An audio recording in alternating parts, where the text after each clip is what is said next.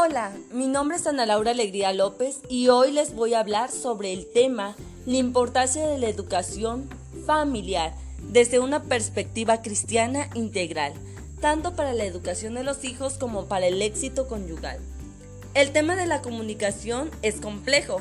Todos deseamos comunicarnos a nuestra manera y muchas veces olvidamos la empatía con el otro.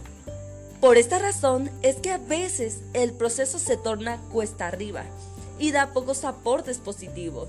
Como cristianos somos felices creyentes que nuestro Señor instituyó la familia y ha dado herramientas necesarias para que la misma permanezca unida en medio de las dificultades. La palabra del Señor nos enseña de manera preciosa cómo la familia debe estar sujeta primeramente a nuestro Señor y Creador y luego los unos a los otros. Este es un código de comunicación y amor que permite que las bases de la familia sean inamovibles. La familia cristiana es un ejemplo que impacta en la sociedad porque su fundamento está basada en la palabra. Esta le permite llevar de manera eficaz sus relaciones a fin de ser mejores ciudadanos. La Biblia enseña claramente que la comunicación dentro del matrimonio y la familia es tan importante que de no hacerlo vendrán muchos problemas.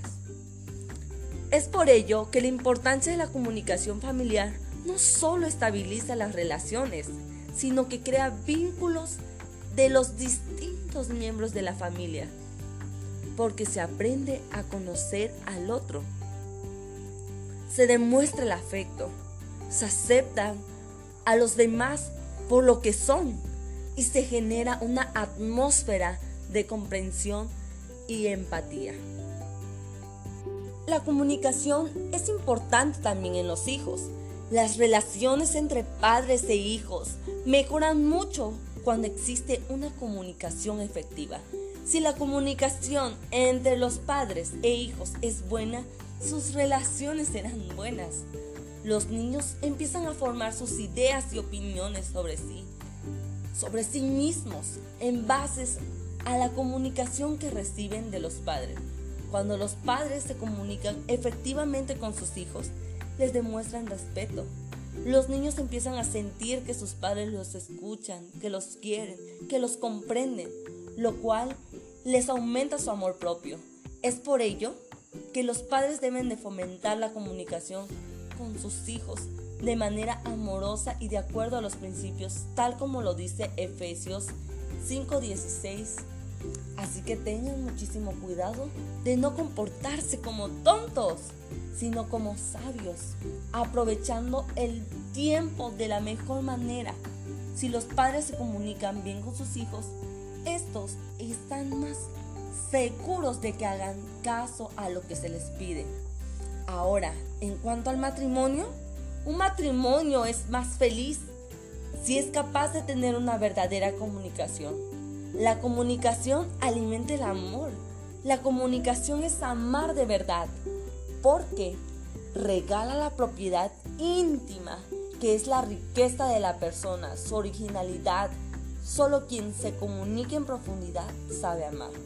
Es por ello que debemos de demostrar continuamente el interés y detalles de afecto, dar atención exclusiva, decir palabras de afecto, tener una plática de la vida de cada persona, sobre sus deseos, intereses, planes, sueños, preocupaciones o problemas.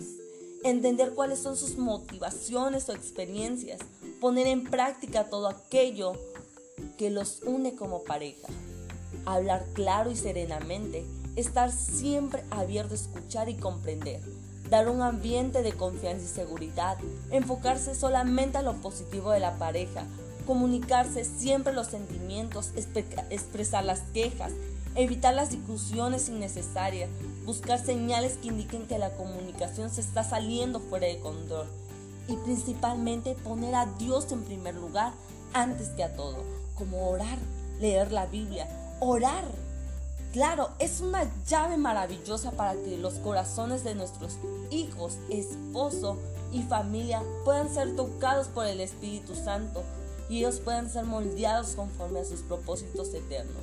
Hoy podemos hacer el cambio en nuestra sociedad. Debemos de dar el primer paso tomados de la mano de Dios para establecer una buena comunicación en familia y así evitar cualquier discordia y poner en marcha contentos como familia con Dios.